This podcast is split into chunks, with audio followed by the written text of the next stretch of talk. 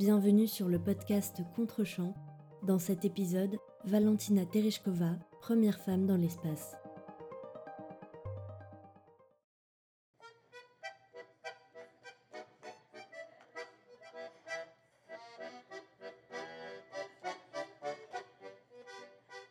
Qui n'a jamais rêvé de s'envoler dans le cosmos ou de côtoyer les étoiles? Cet exploit, la soviétique Valentina Tereshkova l'a réalisé il y a 60 ans. En 1963, elle est devenue la première femme à voyager dans l'espace. Cette fille de prolétaire devenue cosmonaute a été projetée sur le devant de la scène soviétique et reste encore aujourd'hui la seule femme à avoir voyagé dans l'espace en solitaire et la plus jeune cosmonaute de l'histoire. Dans le monde polarisé de la guerre froide, la rivalité entre le bloc occidental et le bloc communiste se joue également au-delà de la terre ferme. Outre l'exploit technologique et l'avancée que peut représenter le vol d'une femme dans l'espace dans les années 1960, la figure de Valentina Vladimirovna Tereshkova est utilisée à des fins de communication et de propagande. La conquête spatiale qui prend alors la forme d'une compétition entre les États-Unis et l'URSS, est aussi l'occasion d'une démonstration de puissance politique et militaire pour chacun de ses leaders. La mission spatiale soviétique Vostok 6, qui emmène Valentina Tereshkova en apesanteur, entre dans l'histoire et marque profondément cette période de course à l'espace qui met en opposition deux superpuissances, mais aussi deux visions du monde et du cosmos. Symbole d'une époque d'une idéologie et d'un certain renouveau de la condition des femmes, Valentina Tereshkova devient un emblème du début de l'ère spatiale, période phare de la guerre froide. Cet épisode propose de revenir sur l'histoire de Valentina Tereshkova, première femme à avoir voyagé dans l'espace, dont la figure héroïsée interroge sur le lien entre la conquête spatiale et les femmes dans la guerre froide.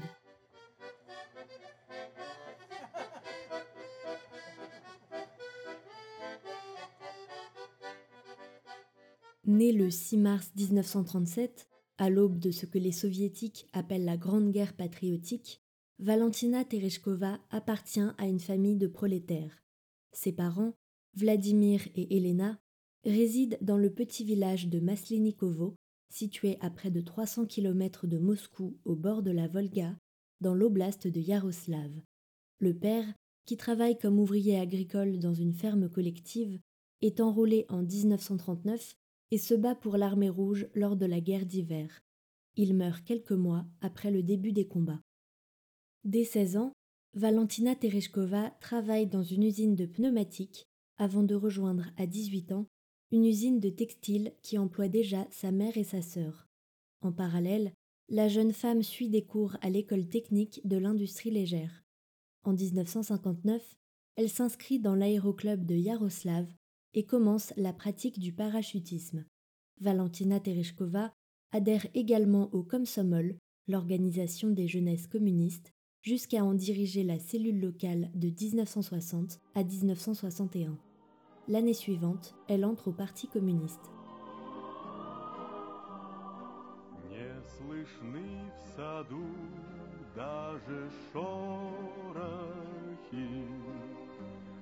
Все здесь замерло до утра.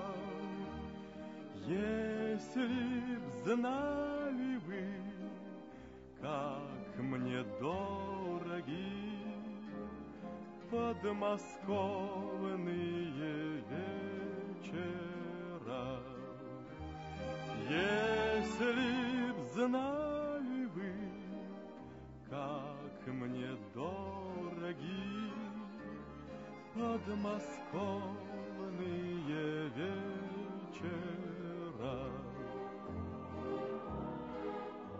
Depuis la mort de Joseph Staline en 1953, l'URSS est dirigée par Nikita Khrouchtchev, premier secrétaire du comité central du Parti communiste de l'Union soviétique.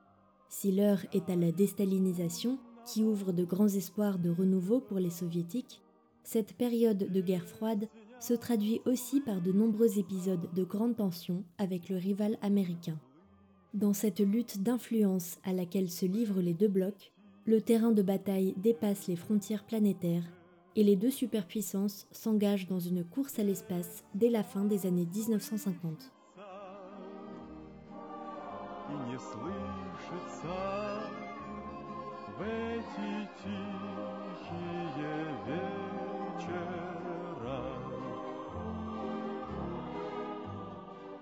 Bien avant la guerre froide, le cosmos fait déjà l'objet d'une attention particulière dans l'imaginaire soviétique, et on le retrouve dans la peinture, dans la littérature, dans le cinéma ou dans l'architecture dès les années 1920. Le programme spatial soviétique naît d'avancées scientifiques, mais aussi de phénomènes culturels et d'une certaine perception de l'univers qui font de l'espace le nouveau champ des possibles. Le sociologue Alexander Tarasov écrit à ce sujet dans la revue Hermès. En quête d'une vie meilleure, les Russes se sont alors tournés vers l'espace. Les planètes lointaines semblaient très attirantes et le seul obstacle était de dépasser la gravité terrestre. L'idée du salut dans l'espace était si populaire qu'elle a donné lieu à un courant nouveau de la philosophie russe, relié de différentes manières à l'espace. Ce courant a été appelé le cosmisme russe. La philosophie cosmiste croit en une solidarité entre l'humain et l'espace et souhaite dépasser les limites de la vie, comme la gravité ou la mortalité, pour faire de l'homme un être cosmique. Les prémices de ce courant de pensée typiquement russe et profondément spirituel remontent au milieu du XIXe siècle et son plus grand représentant, Constantin Tsiolkovsky, ajoute à cette philosophie un volet scientifique. Au tournant des XIXe et XXe siècles, il construit les bases de la cosmonautique. Pour accompagner ses calculs mathématiques, il imagine et dessine des satellites, des combinaisons de cosmonautes et même des stations spatiales. Après la révolution russe de 1917, contrairement aux autres penseurs cosmistes, dont le mysticisme est en contradiction avec le marxisme dominant, Tsiolkovsky obtient l'autorisation de poursuivre ses travaux.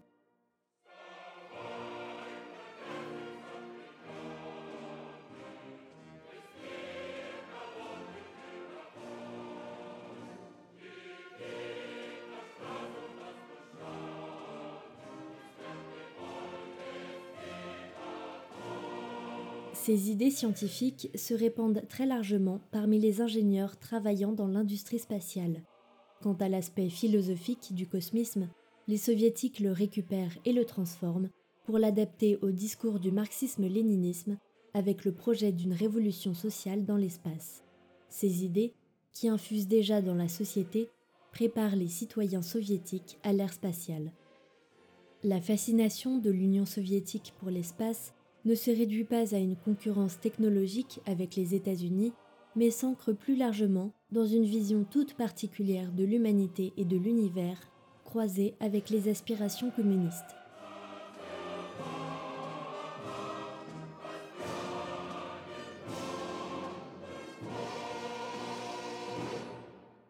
Les débuts de l'ère spatiale sont intrinsèquement liés au contexte de guerre froide dans lequel les deux géants soviétiques et américains se font face. Mais contrairement à l'URSS, dans les années 1950, les États-Unis possèdent des bases militaires dans différents pays alliés, leur permettant techniquement d'atteindre le territoire soviétique.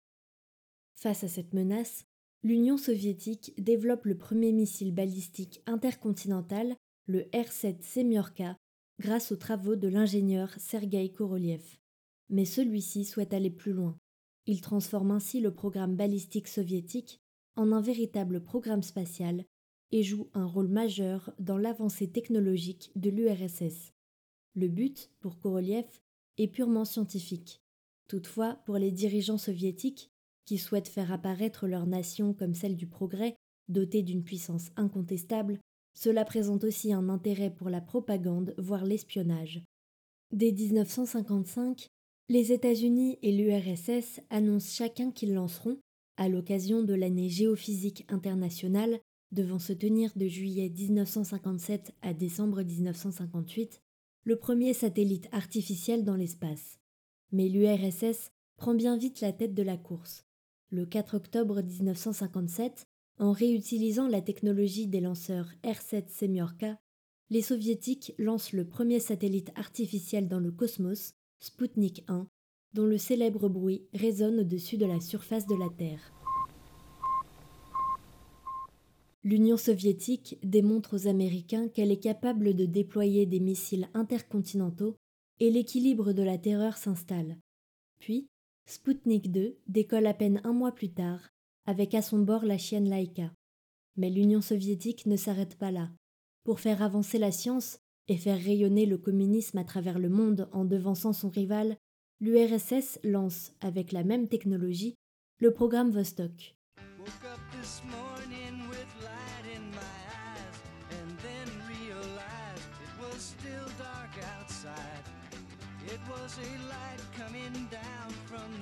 Le 12 avril 1961, le cosmonaute Yuri Gagarin devient le premier homme du monde à effectuer un vol dans l'espace.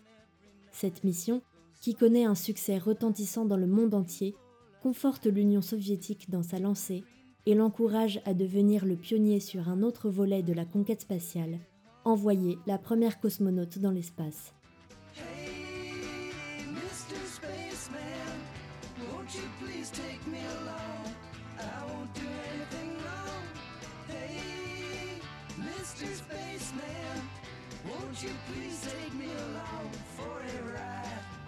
En 1961, le lieutenant général Nikolai Kamanin, pilote reconnu en charge des cosmonautes, propose à sa hiérarchie d'envoyer une femme dans l'espace pour étudier l'effet de la pesanteur sur le corps féminin, mais surtout pour devancer à nouveau les Américains dans la conquête spatiale.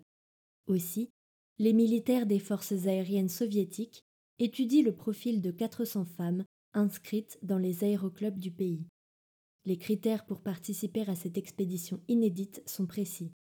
Pratiquer le parachutisme, avoir moins de 30 ans, mesurer moins d'un mètre 70 et peser moins de 70 kilos.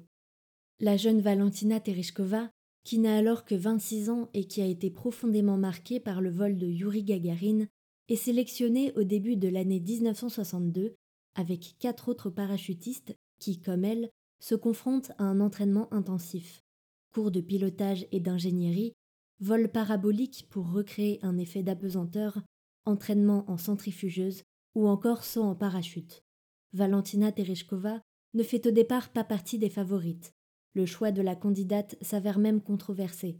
Si Korolev, Kamanin ou encore Gagarine soutiennent Valentina Tereshkova, qu'ils trouvent plus déterminée et courageuse, certains membres de l'Académie des sciences de l'URSS lui préfèrent une autre candidate, plus âgée et plus expérimentée, la seule des cinq à avoir déjà piloté un avion. Mais puisqu'il s'agit d'une expédition aussi novatrice que médiatisée, le critère idéologique joue finalement en faveur de Tereshkova, fervente militante communiste. En mai 1963, seulement quelques semaines avant le vol, c'est Nikita Khrouchtchev lui-même qui désigne Valentina Tereshkova pour participer à la mission.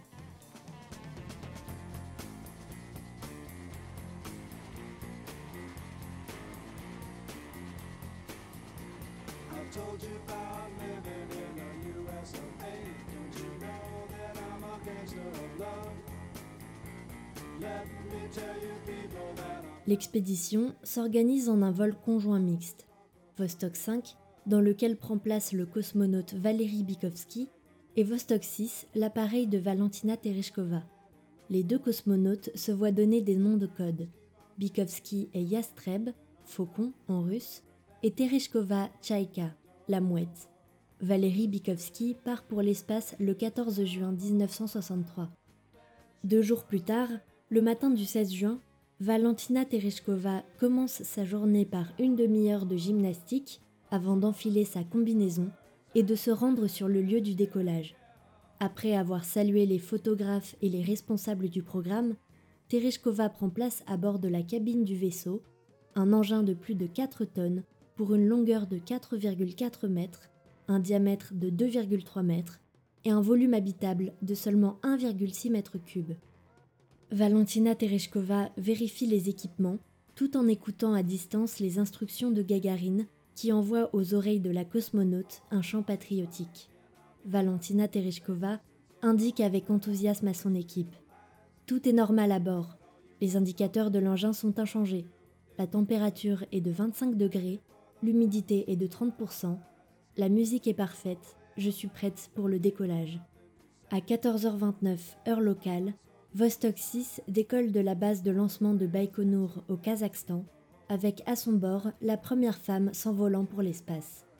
Pendant son périple, elle tient un carnet de bord, prend des photographies depuis le hublot du vaisseau, informe le contrôle au sol de l'état de l'appareil et communique avec son homologue Bikovski. La télévision soviétique retransmet des images de la cosmonaute dans sa capsule. Valentina Tereshkova se met même à entonner une chanson à la gloire de l'Union soviétique à plusieurs kilomètres au-dessus de la surface du globe. Face à l'horizon terrestre se dessinant à travers le hublot de la cabine, elle s'exclame Femme soviétique, je vous souhaite bonne chance et beaucoup de succès dans votre travail pour le bien de notre mère patrie bien-aimée.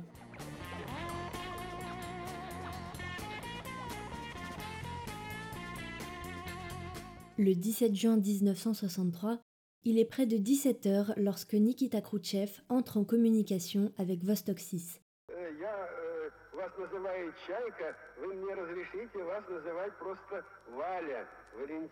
Je vous appelle la mouette, mais permettez-moi de vous appeler simplement Valia, Valentina.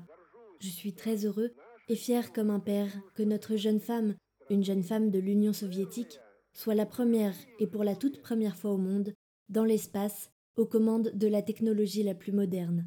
C'est le triomphe des idées léninistes, le triomphe de la lutte de notre peuple, et nous sommes fiers de ses succès. Vous êtes la gloire de notre peuple, de notre terre natale, de notre parti, de nos idées. Valentina Tereshkova effectue 48 orbites autour de la Terre en trois jours.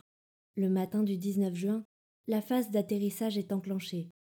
Vostok 6 atterrit au Kazakhstan à 13h20 heure locale et Valentina Tereshkova rejoint le sol en se parachutant de la capsule à 6 km et demi d'altitude. Le vol aura duré 70 heures et 50 minutes, ce qui représente alors plus de temps que tous les vols spatiaux habités des Américains combinés.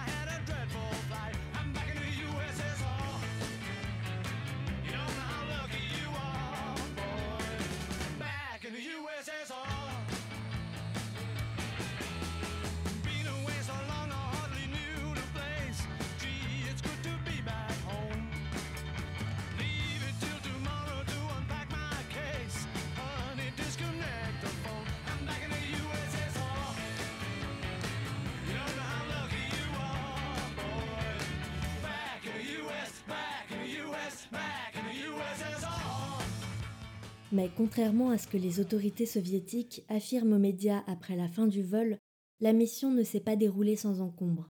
À l'intérieur de la cabine, les équipes ont fourni à la cosmonaute du dentifrice, mais pas de brosse à dents. Au cours de l'atterrissage, alors que Valentina Tereshkova redescend sur Terre en parachute, son nez heurte brutalement la visière de son casque.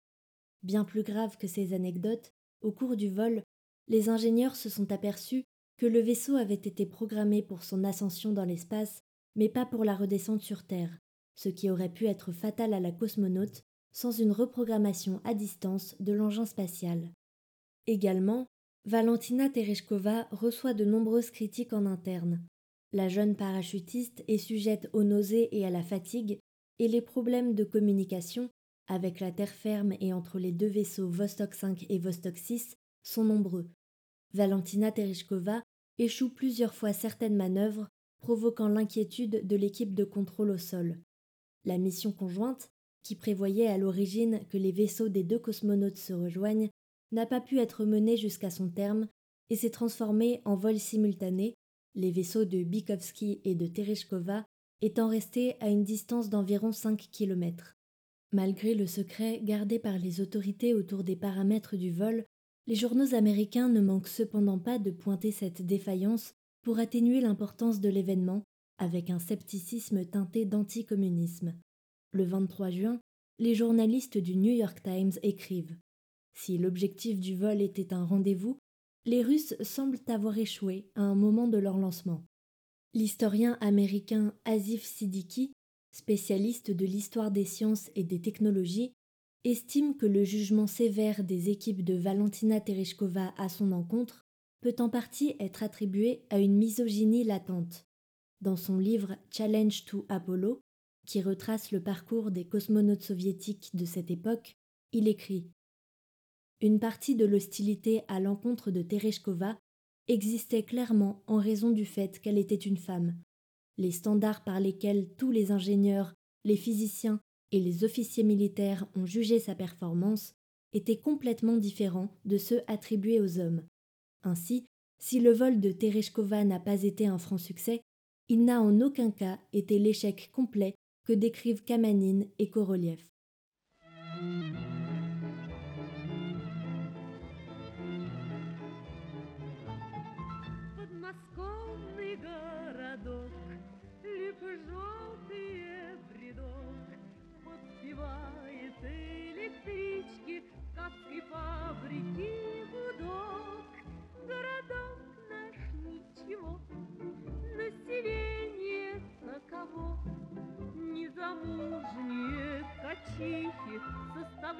De retour sur Terre, les deux cosmonautes sont acclamés et reçoivent le titre officiel de héros de l'Union soviétique.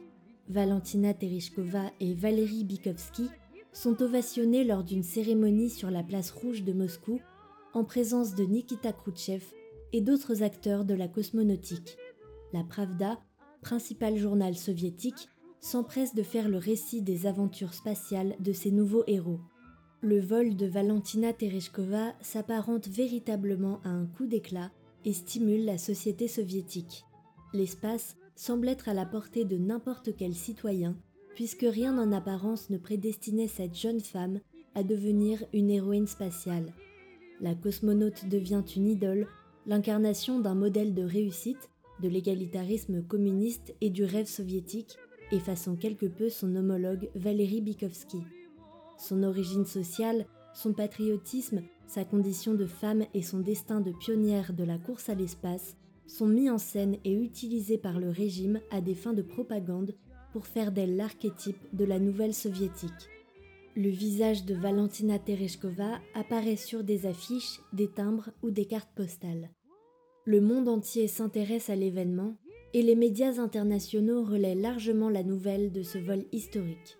La popularité de Valentina Tereshkova augmente partout dans le monde à une époque qui entretient une certaine fascination pour les vols spatiaux habités. En France, un journaliste de la RTF recueille même les impressions des passants parisiens. Je voudrais savoir ce que vous pensez de Valentina Tereshkova, qui est la cosmonaute soviétique qui tourne ah déjà. Bon? Eh bien, moi, je trouve que c'est magnifique. C'est un exploit euh, qu'aucune femme jusqu'à présent n'aurait osé, évidemment. C'est très bien. Je ne dis pas que je voudrais être à sa place parce que j'aurais peut-être pas le courage, mais je trouve admirable qu'une femme fasse ça et je dis carrément que je suis féministe et que je trouve admirable que les femmes soient capables de faire ce que font les hommes.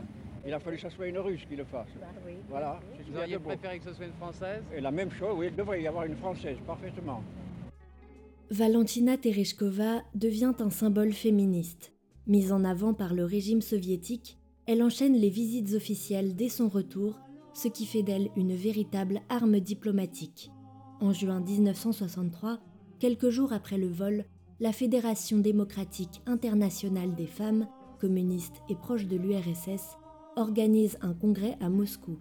La cosmonaute est l'une des invitées d'honneur, accueillie en modèle absolu. L'une des fondatrices de la fédération, Anna Karavayeva, écrit à son sujet dans la Pravda. En la voyant, notre belle héroïne, les femmes des pays déjà libérés et celles des pays qui se préparent à la libération seront enrichies par un sentiment d'espoir et d'élévation morale. Ce sont ces grandes ailes qui peuvent croître dans le cœur d'une femme. C'est ce qu'elle peut faire quand elle est libre et fière. L'émancipation des femmes et le communisme vont de pair pour ces féministes marxistes-léninistes. Trois ans après son vol dans l'espace, le 11 mai 1966, Valentina Tereshkova est reçue par le Conseil exécutif de l'UNESCO.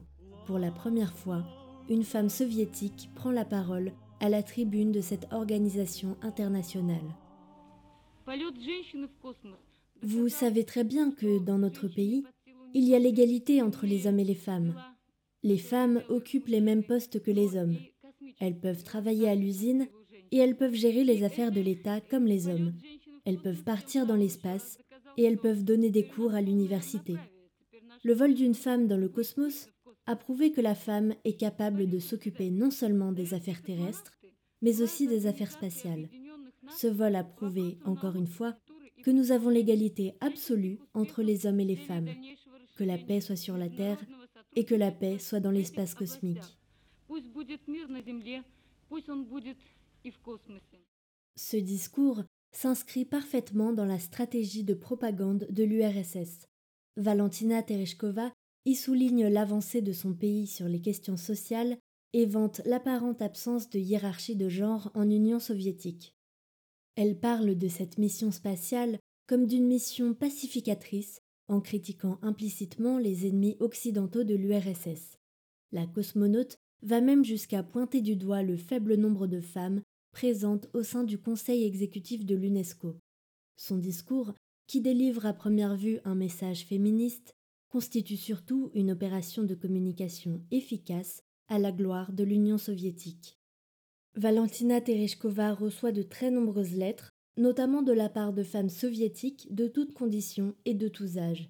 Ces lettres témoignent, au-delà de l'exploit technologique ou de la fierté patriotique, d'une reconnaissance profonde envers la jeune pionnière, la cosmonaute fille du peuple, dans laquelle les femmes soviétiques voient un modèle de représentation féminine. Valentina Tereshkova y apparaît comme une figure majeure dans laquelle les femmes s'identifient individuellement, mais aussi en tant que groupe social. Cette abondante correspondance, bien que souvent très personnelle, reflète avant tout la réussite de la propagande d'État autour de l'idéal soviétique d'égalité entre les hommes et les femmes. Si l'exploit de Valentina Tereshkova est perçu, du moins à l'Est, comme une avancée pour les femmes, certaines Américaines se sentent reléguées au second rang. Au début des années 1960, le projet Mercury 13 est lancé avec pour objectif d'envoyer des femmes dans l'espace. Il est mené en marge de la NASA, qui n'envisage absolument pas, à cette époque, d'ouvrir les portes de l'astronautique aux femmes. Après la dissolution du projet par le gouvernement américain, l'une des sélectionnées, la pilote Jerry Cobb, seule à être allée au bout des tests du programme, pointe du doigt les discriminations faites à l'encontre des femmes dans la société américaine. Ainsi, à l'annonce du vol de Valentina Tereshkova, Jerry Cobb exprime sa déception dans une interview à la télévision canadienne. J'étais extrêmement déçu. Bien sûr, c'était attendu. Il s'est produit la même chose que ce que nous avions prédit si les États-Unis ne commençaient pas à entraîner des femmes astronautes. Mais pourtant, cela a été une amère déception. Et maintenant que la Russie a envoyé la première femme dans l'espace, le mieux que nous puissions faire serait d'être les deuxièmes.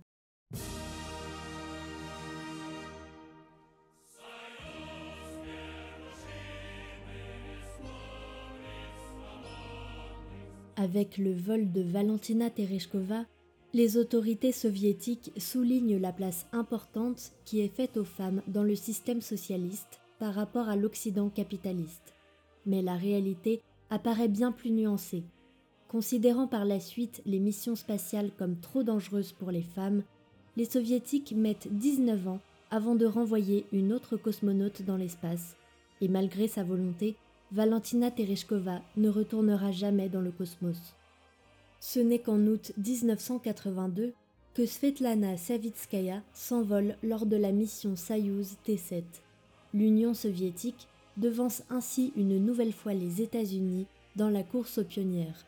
La première américaine dans l'espace, Sally Ride, ne décolle qu'en juin 1983. En Occident, certains médias s'interrogent sur cette mission spatiale et sur l'intérêt d'envoyer une femme dans l'espace, avec des commentaires souvent teintés de misogynie et certainement de défiance envers l'Union soviétique. Ainsi, le 17 juin 1963, le quotidien suisse La Liberté écrit Pourquoi une femme? Quelles raisons ont poussé les savants soviétiques à envoyer dans l'espace, pour une mission périlleuse, un être de sexe physiquement plus faible? Techniquement, la présence d'une femme à bord du Vostok 6 ne présente pas un intérêt majeur. Dans ce cas, la cosmonaute a un rôle de démonstration et d'illustration, comme un mannequin met une robe en valeur. Plus largement, les opposants au régime soviétique critiquent l'instrumentalisation de la cause féministe faite par la propagande d'État à travers la mise en avant de Valentina Tereshkova, qui apparaît plus comme un étendard du socialisme que comme une réelle militante pour les droits des femmes. Les missions spatiales organisées par l'URSS servent la popularité du premier secrétaire Nikita Khrouchtchev. Ces vols habités, extrêmement médiatisés, offrent à l'Union soviétique l'image d'une grande nation, puissante et moderne, qui étend ses frontières au-delà de celles de la Terre pour aller conquérir l'espace infini. En s'illustrant brillamment aux yeux du monde lors de la course à l'espace, L'URSS souhaite démontrer la supériorité de la société soviétique tout entière et prouver l'excellence de ses ingénieurs, de ses cosmonautes, de ses militaires et bien évidemment de ses ouvriers, capables de bâtir des engins destinés à la conquête spatiale. Mais la mort de Sergei Korolev en 1966 met un terme au programme spatial Vostok et freine les missions pionnières organisées par l'Union soviétique. Nikita Khrouchtchev est écarté du pouvoir soviétique et remplacé par Léonid Brejnev, qui fustige le coût exorbitant des missions spatiales de prestige. Aux États-Unis, les succès spatiaux des soviétiques ont alarmé le président John Fitzgerald Kennedy.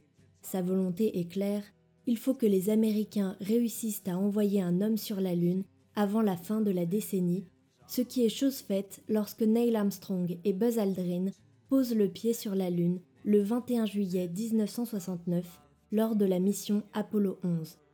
Si l'URSS a brillé durant la course à l'espace, les cosmonautes soviétiques s'essoufflent lors de la course à la Lune.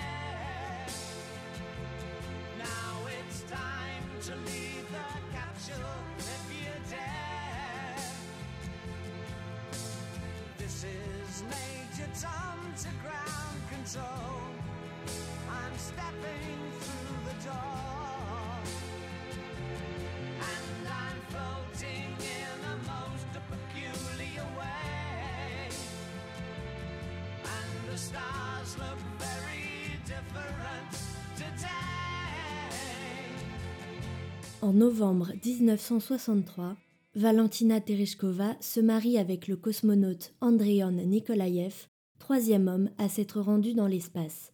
Leur union est fortement encouragée par les principaux membres du programme spatial qui voient dans ce mariage une occasion de renforcer la propagande autour des cosmonautes soviétiques.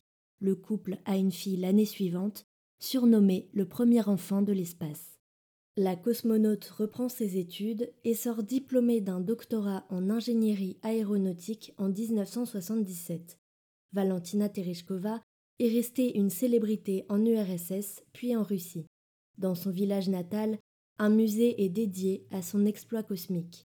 En 2014, lors des Jeux olympiques de Sochi, elle participe à la cérémonie d'ouverture en portant le drapeau de son pays.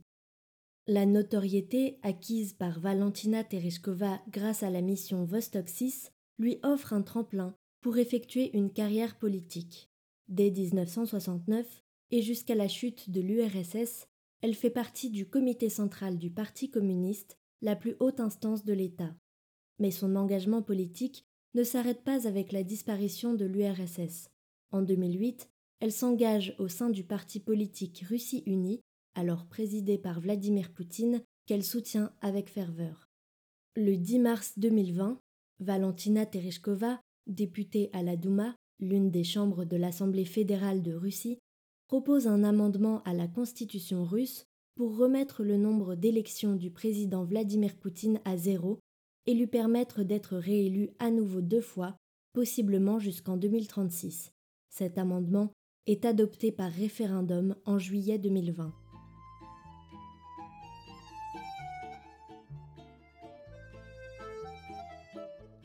Valentina Tereshkova reste à ce jour la plus jeune femme à avoir effectué un vol dans l'espace et la seule à y avoir voyagé en solitaire.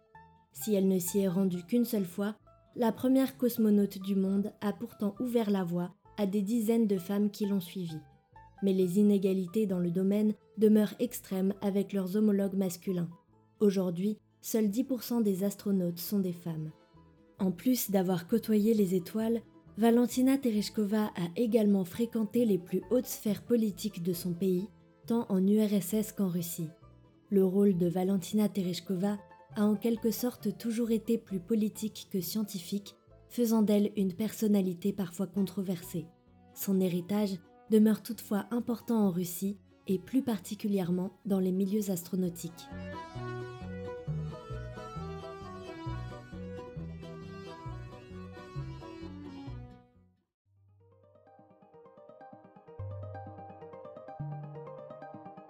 Merci d'avoir écouté cet épisode.